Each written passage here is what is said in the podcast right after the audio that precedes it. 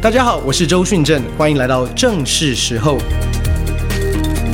现在正是与神话语对齐的时候，也是你生命翻转的时候。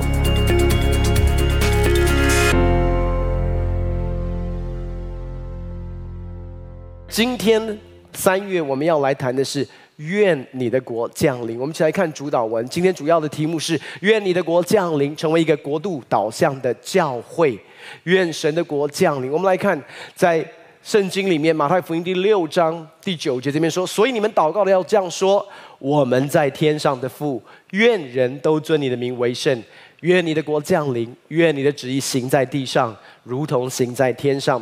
我们日用的饮食，今日赐给我们，免我们的债，如同我们免了人的债，不叫我们遇见试探，救我们脱离凶恶。因为国度、权柄、荣耀。”全是你的，直到永远，阿门。我们起低头来祷告，父神来到你面前，向你献上感谢。主，今天早晨，我们全心全人来到你的面前，我们渴望遇见你。父神，你赐下智慧跟启示的灵，让我们能够真知道你。父神，在我们当中，如果有任何的搅扰，任何的黑暗权势。我们奉主耶稣的名，这时候捆绑一切的黑暗的权势，一切的辖制，让我们没有办法专心领受神的道的。我们都奉主耶稣的名，命令这一切的搅扰离开在我们当中。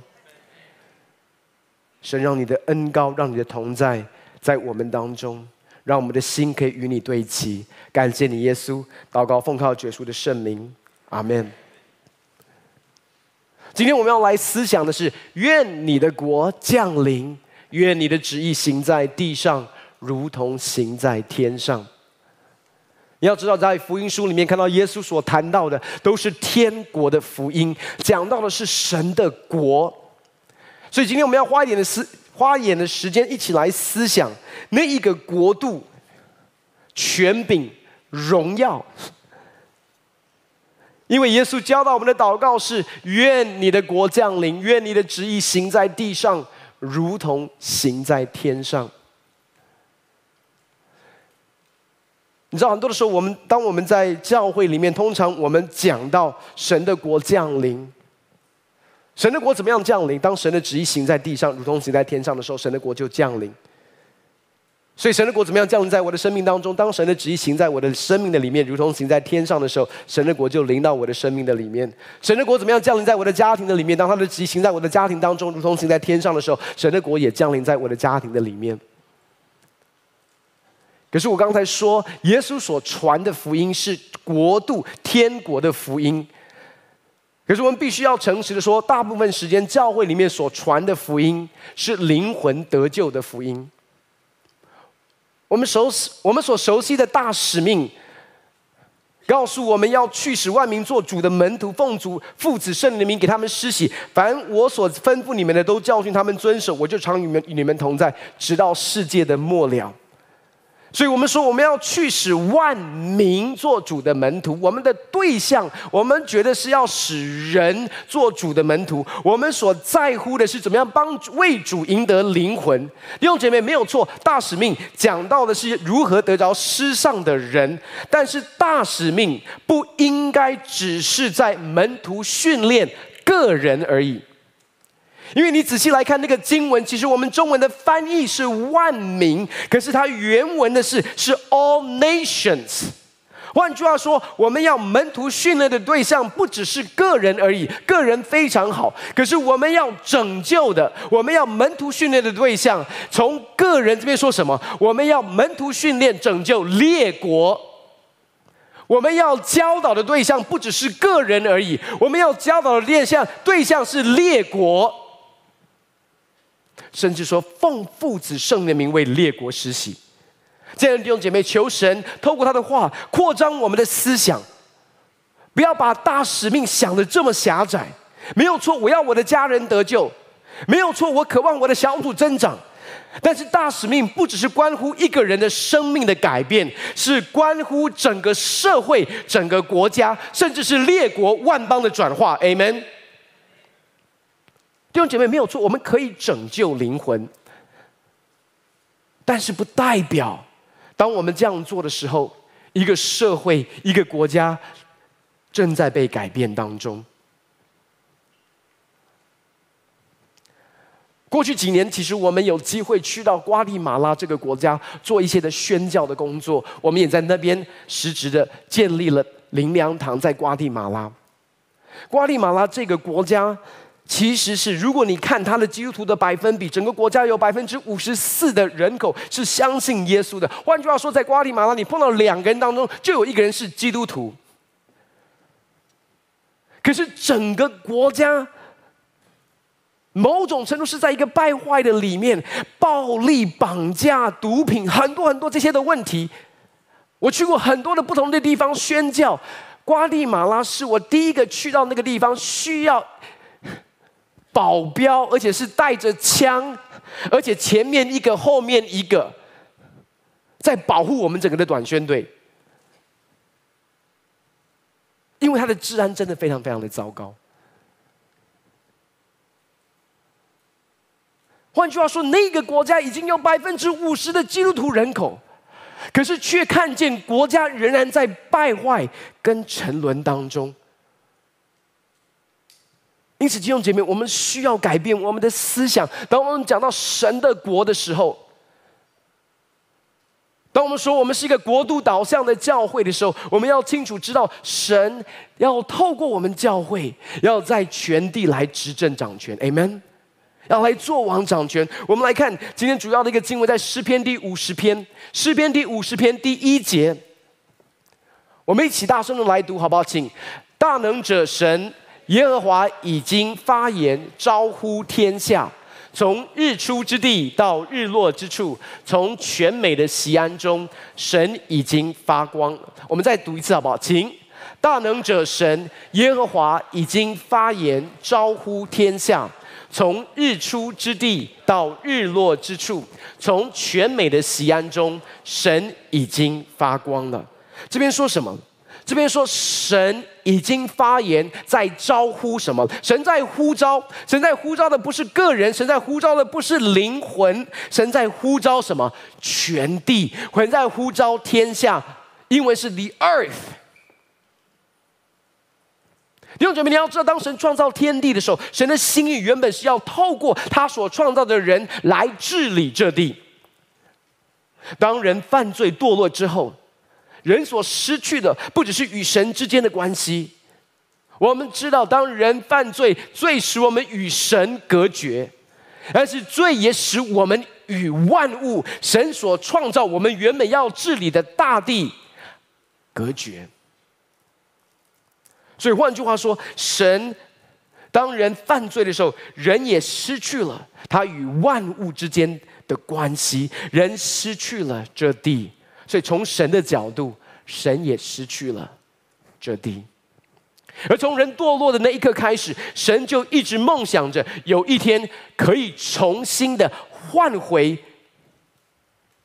神所失去的这地。我们来看在创世纪第三章那边记载着，很有趣。创世纪第三章讲到，当人犯罪堕落的时候，后来神要因着人的犯罪，神做了一件事。这边怎么说？他说又对亚当说：“你既听从妻子的话，吃了我所吩咐你不可吃的那树上的果子，地必为你的缘故受咒诅。”有没有注意听到？这边说地必为你缘故受咒诅，你必终身劳苦才能从地里得吃的。地必给你长出荆棘和蒺藜来，你也要吃田间的菜蔬。你必汗流满面才得糊口，直的直到你归了土，因为你是从土而出的。你本是尘土，人要归于尘土。弟兄姐妹，你看到这里，当人犯罪堕落的时候，是谁受咒诅？咒诅的对象是哪？是谁？是地，地为什么受咒诅？不是因为地犯罪，不是因为地堕落，不是因为地叛逆、背逆神，不是因为人，是因为人的缘故。你有没有觉得地很无辜啊？啊，地真的很无辜啊！所以，因为人的罪的问题，地受到咒诅。跟着我一起来思想。我们知道整个的拯救，整个的救赎，就是要解决我们在罪的辖制的这样一个问题里面，拯救我们脱离罪的辖制。弟兄姐妹，如果地是因着人的罪受到咒诅，当罪的问题解决之后，地就不应该继续在咒诅里面，不是吗？换句话说，当神的心意，我们对神整个的救赎的计划，我们都知道神要拯救我们脱离罪的辖制。可是你要知道，这拯救的计划不只是我停留在我们脱离罪的辖制，神的拯救的计划是什么？还包括因着罪的问题解决了，神要借着我们来拯救这地。意思是说，过去我们对神的拯救只有停留在灵魂的层面。可是神要拯救的不只是灵魂，神要拯救的是社会，神要拯救的是文化，神要拯救的是国家。因此，我们要说，过去我们我们专注在拯救个人灵魂，这非常非常的重要。但是，我们必须要诚实的说，这是不够的。神在招呼天下，神在呼召全地。神要拯救我们的社区，神要拯救我们的城市，神更要拯救我们的国家。那你一定会问一个问题：请问神是怎么样招呼天下？神怎么样呼召天下的？刚才我们所读的经文里面说，从全美的西安中，神已经发光了。从全美的西安，在旧约里面，西安代表的是耶路撒冷。他所预表的也是在新约里面的教会。换句话说，神是透过教会来发光，神是透过教会来呼召天下。因此，弟兄姐妹，我们必须要说，教会是这地的拯救，教会有承担一个拯救这地的责任。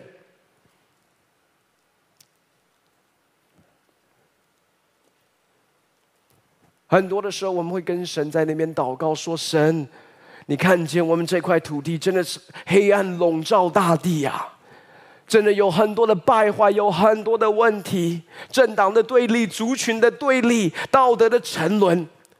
我们说，我们活在一个邪恶的时代的里面，年轻人在情欲里面沉沦。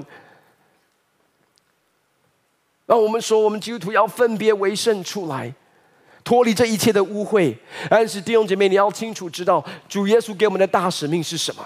没有错，我们分别出来，我们要分别为圣。但是神也给教会一个托付跟一个使命，是我们要进入到这地，翻转这地。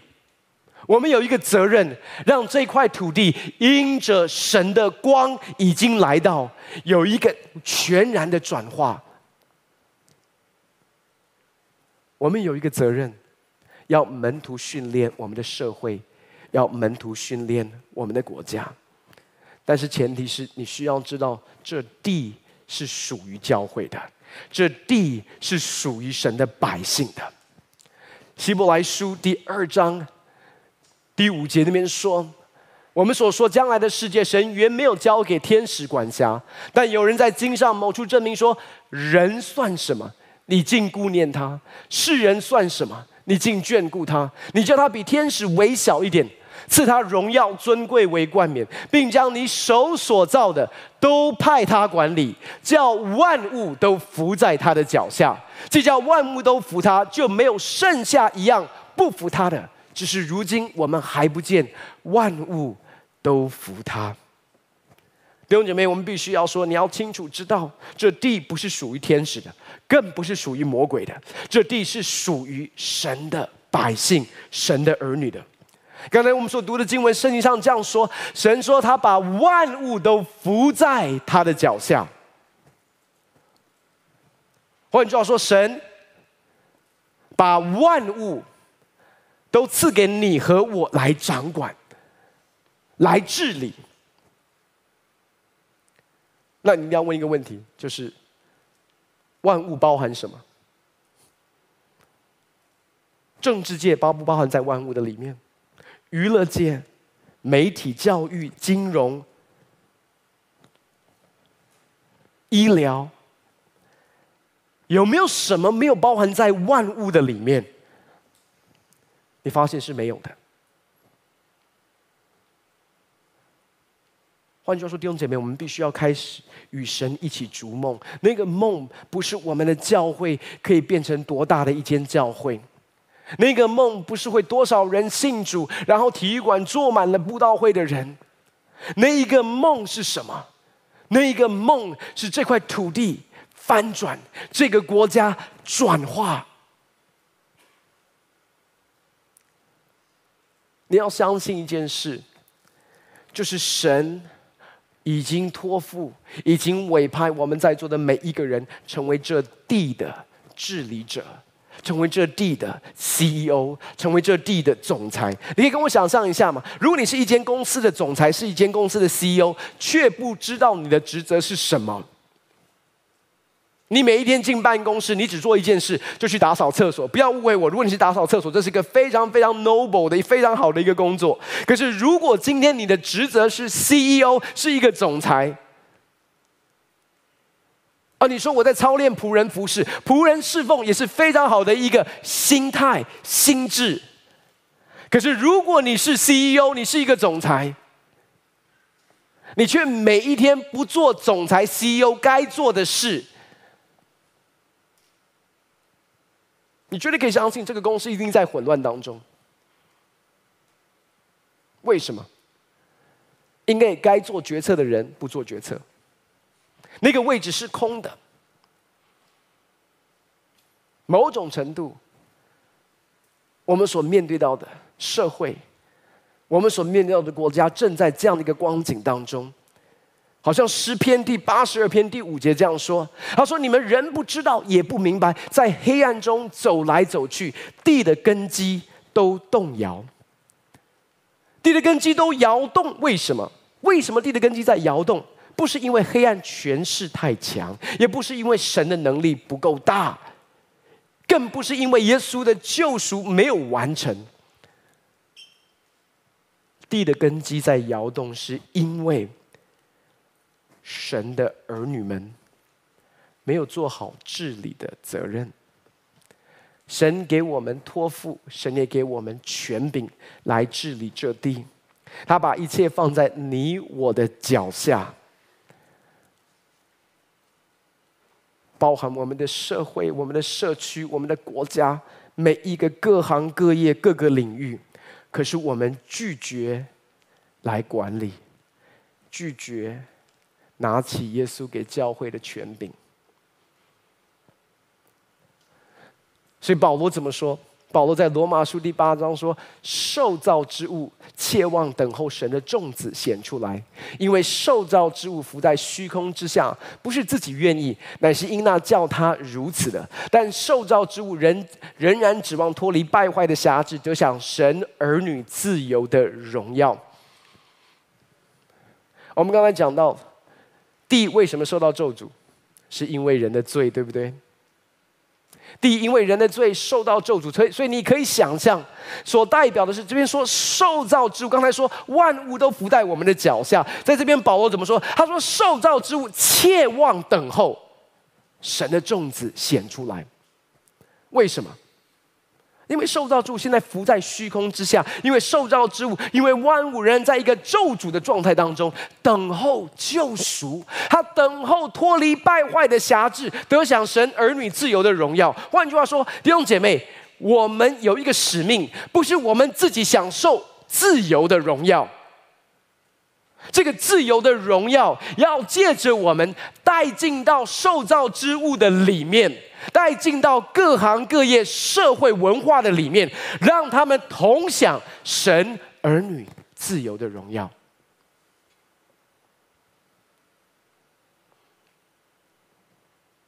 这是我们的使命啊！很多的时候，我们的祷告是：神，你为什么不介入？你没有看到我们的国家的光景，你为什么不介入？神说：我没有办法介入。因为我已经把治理的钥匙赐给了教会，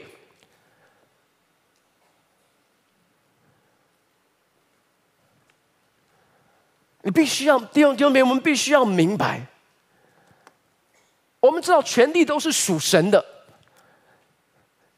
就好像我如果我家里我我我现在如果有一个有一个公寓，我租给一个租一一我租给一个一个弟兄或者是姐妹，当我把那个钥匙给他，我们有一个契约，当我钥匙给他的时候，那个房子还是我的，对不对？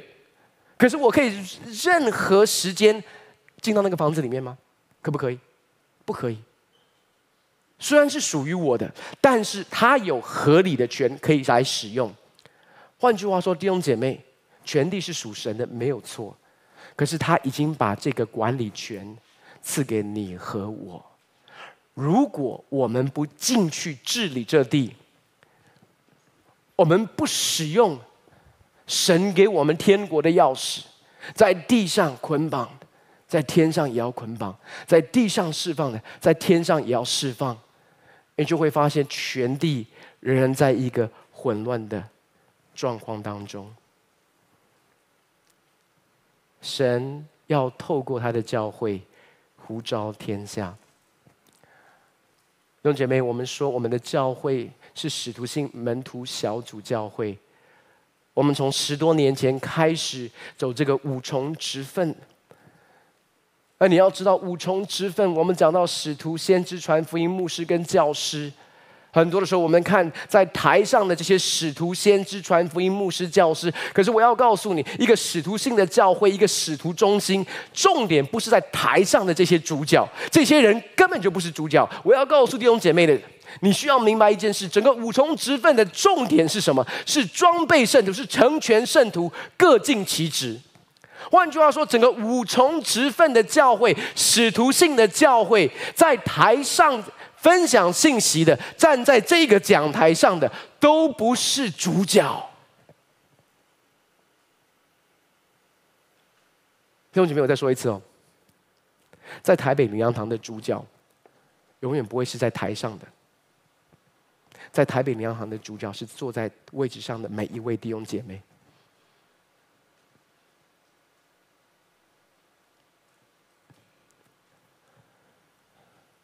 怎么感觉到大家的沉重感？因为整个五重的目的是要装备圣徒，各尽其职。所以保罗怎么说？保罗在罗马书第一章第五节讲到说：“他说，我们从他受了恩惠，并使徒的职分，在万国之中叫人为他的名信服真道。”在原文里面其实是没有这，他是说在叫万国因为他的名幸福真道。换句话说，整个使徒信最主要的目的是要来门徒训练万国万邦。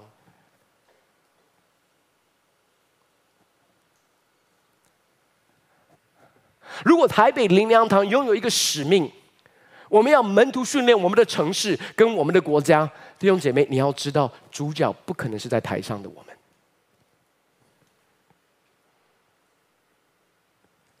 你必须要相信，神在你身上有一个托付，神在你身上有一个拣选，神要使用你，在你所在的地方，带下神的国度，带下神国度的治理，来翻转那个地方。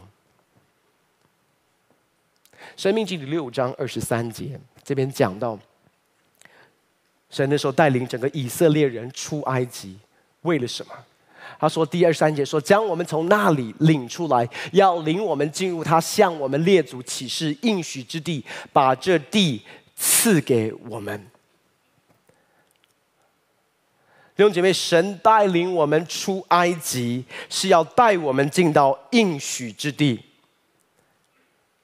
什么是应许之地？弟兄姐妹，神为你有预备一个你的应许之地，那个应许之地是你可以带来改变、转化的地方，也只有你可以影响那个地方。那是神为你预备的一个应许之地。我们需要明白，神拯救我们脱离埃及，以色列百姓要进到应许地之前，他们需要走过什么？走过旷野。但是有多少人知道旷野不是最终的目的地？应许之地才是最终的目的地。但是他们必须要经过旷野，为什么？因为在旷野当中，他们开始认识神，经历神的作为。他们开始在旷野里面跟神的心意对齐。他们在旷野里面学习，在信心里面仰望神，操练信心的功课。这一切都是为进到应许之地做预备。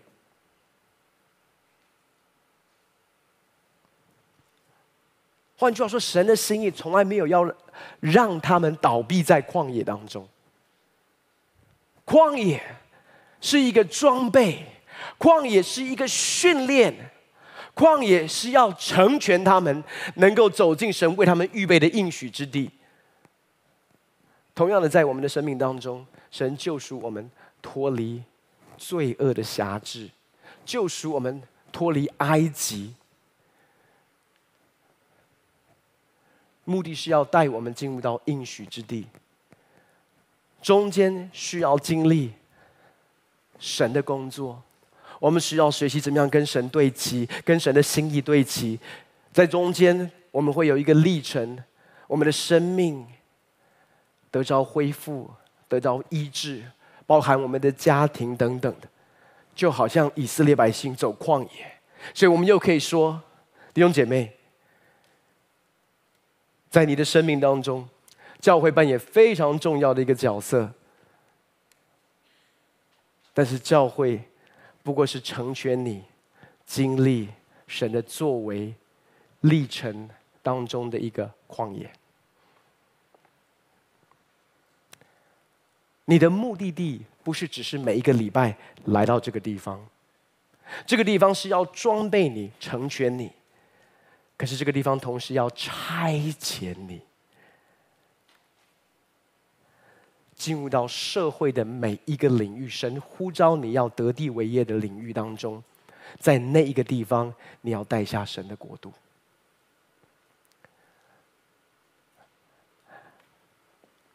弟兄姐妹，如果有在我们呃主任牧师交接感恩礼拜，你有听到我的一点分享，神给我很清楚的一个使命。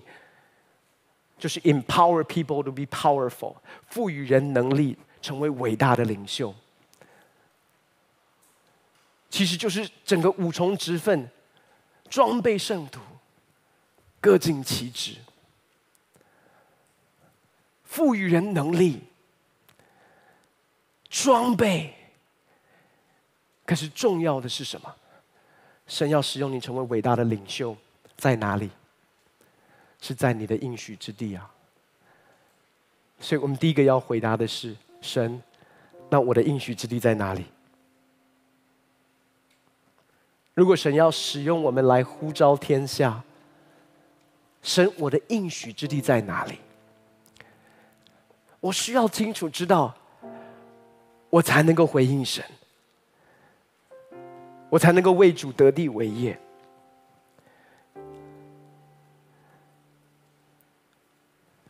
弟兄姐妹，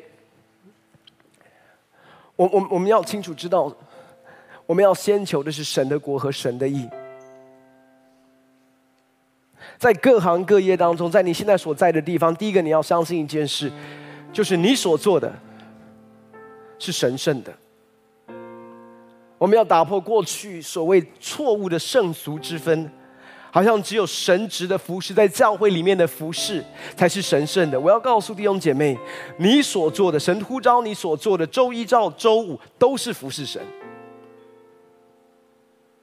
教会的服侍是预备好你，是训练你，以至于在你在职场当中可以为主得地为业。我记得很多年前，当我刚回到台湾的时候，那时候开始在牧养，在带门徒。我记得我带的第一个门徒，他有一天跟我分享，他说：“我的梦想是有一天，我可以写一张一千万的奉献支票，然后呢，奉献给教会。”然后他跟我讲完之后，他预期我会很兴奋。可是我就说，这是你的意向。他说对。我说你的一生就为了这一件事。我说你要告诉我，神在他永恒的计划当中，把恩赐才干托付放在你的生命的里面，为了就是让有一天可以坐在办公桌前，然后把那个支票破支票簿打开，然后签一千万，然后给台北灵粮堂。我说，但从教会的角度，我很开心，你有一个爱教会的心。可是我说，我很难想象。如果神创造你就是为了做这一件事，所以你签完之后，神就把你接走吗？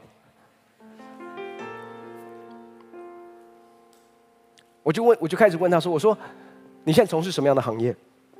他说：“我在营造业。”那我就说：“我问你哦，营造业需不需要神的国降临？”哦，说：“哦，营造营造业非常非常的黑暗。”有非常的行规潜规则，哈，这真的是。所以我说，所以神呼召你进到营造业里面。我说你帮助我理解一下，神呼召你进到营造业里面，为了就是在那个黑暗当中捞一笔一千万，可以奉献给教会。That's it。我说你要不要改变一下你的想法？你要不要在营造业里面？带着神国的权柄、神国的法则、神国的文化，进到那一个环境的里面，你来颠覆那一个制度、那一个败坏、那一个在里面坚固已经很多年，不管是贪婪也好，很多这些东西当中，你可不可以改变它的游戏规则？我说，我相信，当你这样做的时候，你最终还是可以写。一千万的支票奉献给教会，不要忘记啊！但是，那不是最重要的，那不是最核心的，是如何翻转，在我们所在的环境当中，弟兄姐妹，我们都会传福音，传福音非常非常好，我们也要大胆的传福音。可是有多少人知道你的办公室？就算你的办公室所有的人都信你，你你你跟我想象一下哦，你所在的办公室，假设你所在的部门，之前去的时候没有一个基督徒，只有你一个人。后来你很努力的传福音，十个人的办公室，后来有五个人信主了。你们还有小组，还有祷告会，所以你有没有带下转化？看似好像是有，可是我要说，你要知道，现在大家其实。蛮常换工作的，对不对？所以你带的这五个人，在两三年当中，可能都找到更好的机会，都离开了那个办公室，离开那个公司，你就发现一件事：之前你感觉我带来复兴在我的办公室里面，当这些人走了之后，你会发现你的公司、你的办公室，回到之前没有一个人信主，一模一样。包括他的制度，包括他的文化，从来没有改变过。弟兄姐妹，不要误会我的意思，我不是说传福音不重要，传福音非常重要。但是当我们讲到国度的时候，我们有一个使命，我们要门徒训练的对象不只是人，我们要门徒训练的是制度，是文化，是环境，是行业。是潜规则。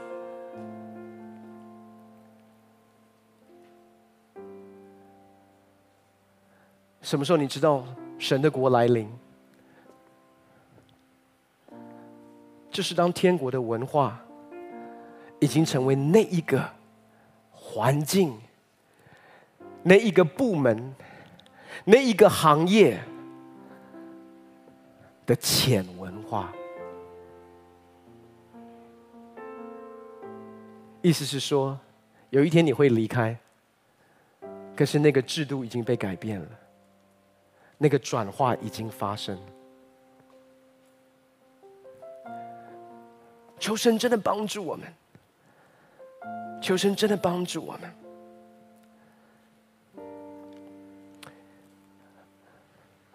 俄巴底亚书第一章二十一节这样说：“他说必有拯救者上到喜安山，审判。”以扫山，国度就归耶和华了。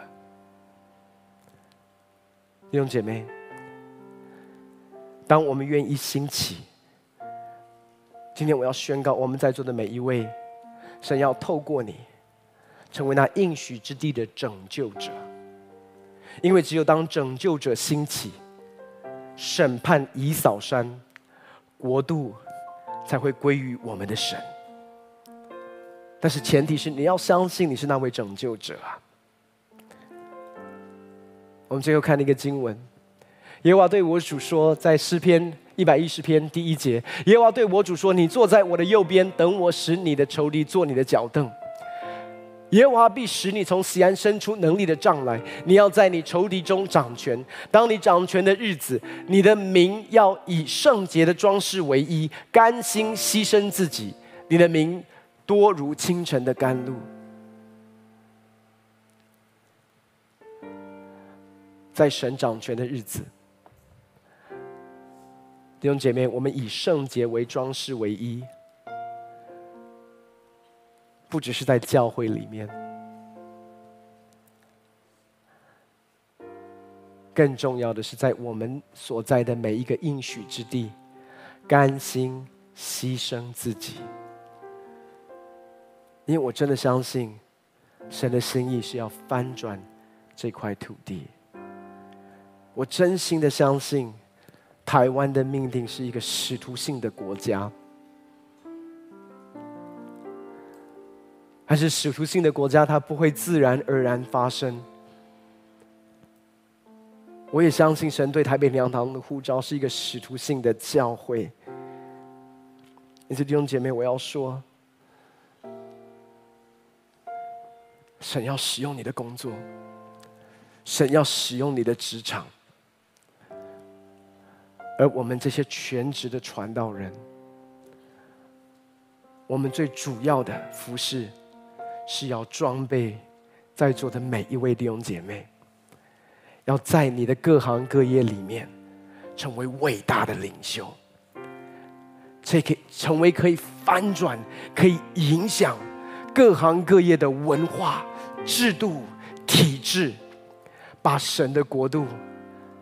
大有能力的带进到台湾的社会的每一个阶层、每一个行业的里面，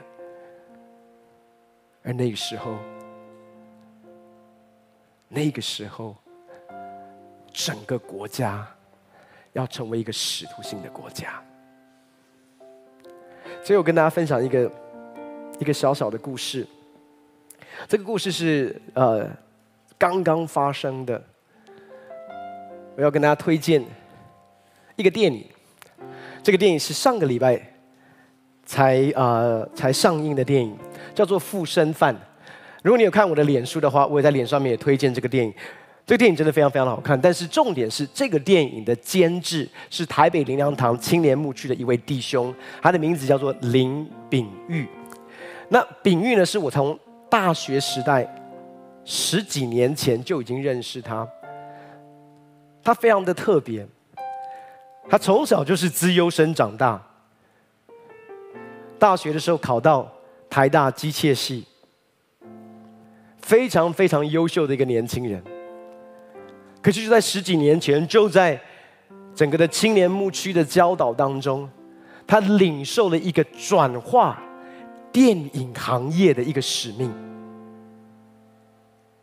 你要知道。从台大机械系转行到电影，那个困难有多大？困难呢？前提就是家人、周遭的人怎么会去拍电影啊？你有这么好的学历，为什么要去做这样一个事？因为他相信一件事：神要在那里得地为业，而那就是他的应许之地。所以这一路上，我们看着他，他的妻子是我们 Asia for Jesus 非常重要的一个同工，就是陈立吉，是训光牧师跟我的非常重要的得力的助手。我们看着这位弟兄在这十多年，怎么样在这个行业的里面为主做盐做光，经历到许许多多的困难，很大的一个艰难。然后我们看着他上个礼拜电影上映。他仍然在他的热情当中，为主在那个行业的里面选择做盐做光，为主在那个地方站立，为主在那个地方带下真实的国度性的翻转。弟兄姐妹，我相信像秉諭这样的一个故事，在我们台北灵粮堂一定有许许多多的弟兄姐妹。你在你的行业当中，在你的职场的里面，在你的公司当中，你在那边祷告，让神的国度借着你的位置，借着你的影响力降临，让神的旨意行在你的职场当中，如同行在天上。当我们一起在这样一个复兴祷告的运动当中，我真的相信这个复兴的祷告运动是要让神的国度大有能力的进到台湾的每一个行业的里面，进入到我们社会当中的每一个领域当中。你知道，昨天我们有小组长聚会。我们听到好多非常令人兴奋的复兴祷告小组的见证，身体的医治，关系翻转，工作改变，很多神的祝福。真的，我相信，当我们现在集结起来，在这样一个祷告当中，我们真的要看见神在我们的国家做王掌权。Amen。神要使用我们每一位弟兄姐妹，弟兄姐妹，你要相信，你的职场是神圣的。你的工作就是你对神的一个服侍跟委身。更重要的是，治理这地，我们在座的每一位都是主角。今天可能大家的眼光看到台上的我，可是我要说，我不是主角，你们才是主角。我们从位置一起站起来，我们一起来祷告。父神，我向你献上感谢。主，我们祷告，让台北灵粮堂成为一个使徒性的教会，让每一位弟兄姐妹在各行各业当中，都要为你得地为业。父神，我们向你献上感谢。我们宣告，二零二一年，当我们与你对齐的时候，你要亲自带领我们，与你一同跨越，进入到应许之地的里面。我宣告，每一位弟兄姐妹都要进到流奶与蜜的应许之地的里面。主，我们向你献上感谢。主，我们向你献上感谢。